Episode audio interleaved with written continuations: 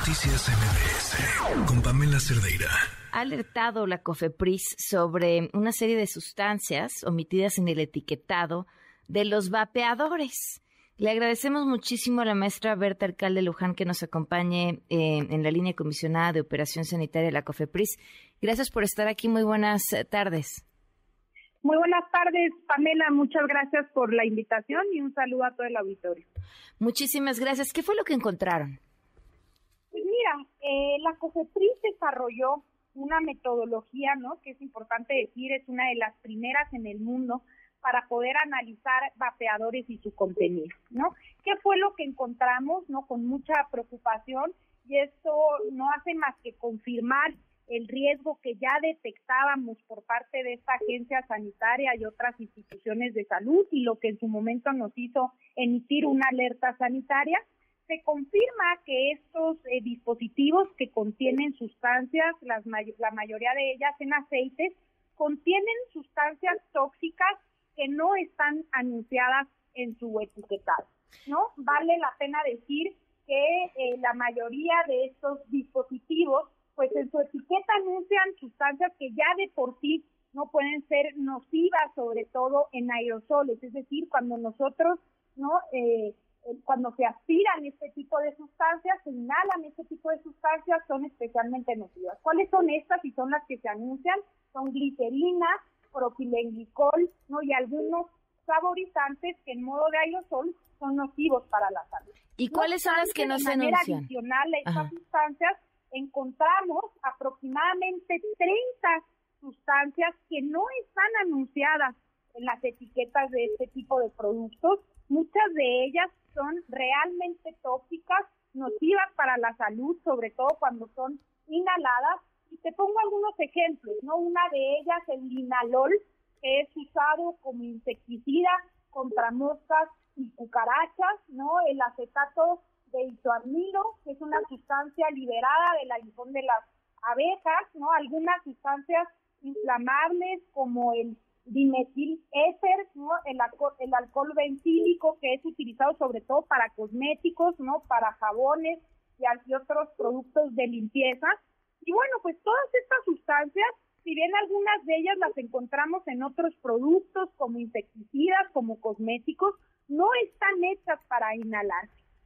Y esto de nuevo no hace más que confirmar lo que anunciábamos desde, desde hace algunos meses y lo que generó que no nada más emitiera una alerta sanitaria por parte, dos alertas sanitarias por parte de la COFEPRIS, Secretaría de Gobernación y CONADIC, sino que también se emitiera un decreto por parte del presidente de la República prohibiendo la venta ¿no? y distribución de los vapeadores en el territorio nacional. Ahora, Lo que realmente nos... sí, tengo varias em, dudas.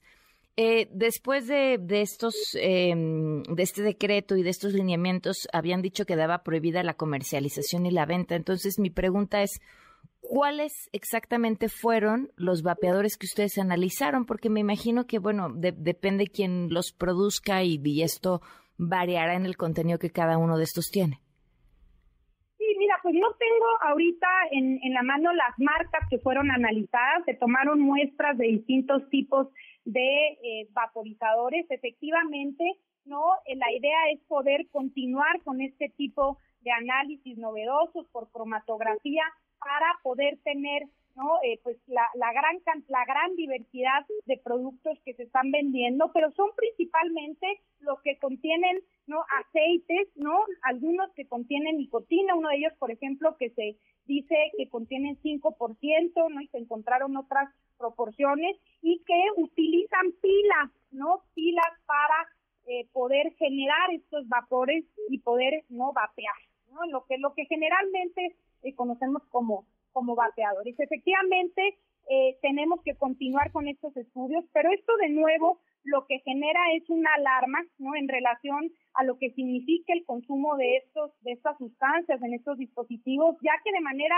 engañosa han sido anunciadas como una alternativa, ¿no? Para dejar de fumar, una alternativa, ¿no? Para los que sufren ya, ¿no? De, de tabaquismo y la realidad es que han sido ¿no? una puerta de entrada ¿no? Ya que las campañas, grandes campañas publicitarias, ¿no? Que gastan miles de millones de pesos están dirigidas principalmente a niños y adolescentes. Y la importancia, ¿no?, de poder actuar, ¿no?, con, de manera, digamos, un tanto radical, ¿no? Que eso ha sido siendo cuestionado por algunos sectores de la sociedad, el prohibir la venta de estos dispositivos, tiene que ver justo con eso.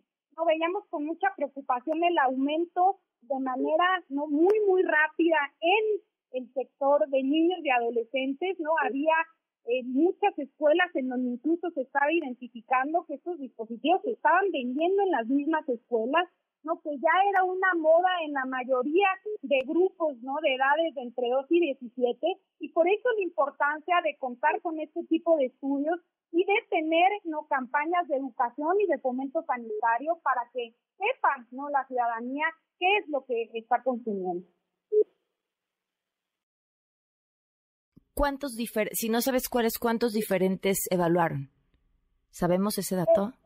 Eh, no, no, no tengo ahorita la cifra exactamente de cuántos, pero creo que la importancia, sobre todo con este tipo de muestras, que son al final, pues el mismo tipo de dispositivos, no es la misma forma en que se consumen, sobre todo las sustancias anunciadas, y por eso creo que estos eh, análisis y estos estudios son al final muy, muy importantes como referencia, anuncian el mismo tipo de sustancias para el tipo, por ejemplo, de vapeador que utiliza aceites, ¿no? Con las pilas para poder vaporizar, generar estos aerosoles, ¿no? Que anuncian las mismas sustancias, glicerina, propilenglicol y saborizante, ¿no? Y, y creo que es importante consultar, ¿no? Y esa es una invitación que haría el estudio que se publicó, ¿no? En las redes sociales de la COFEPRIS, en donde están establecidos exactamente cuáles son las sustancias que se identifican ¿no? y para qué son utilizadas cada una de ellas.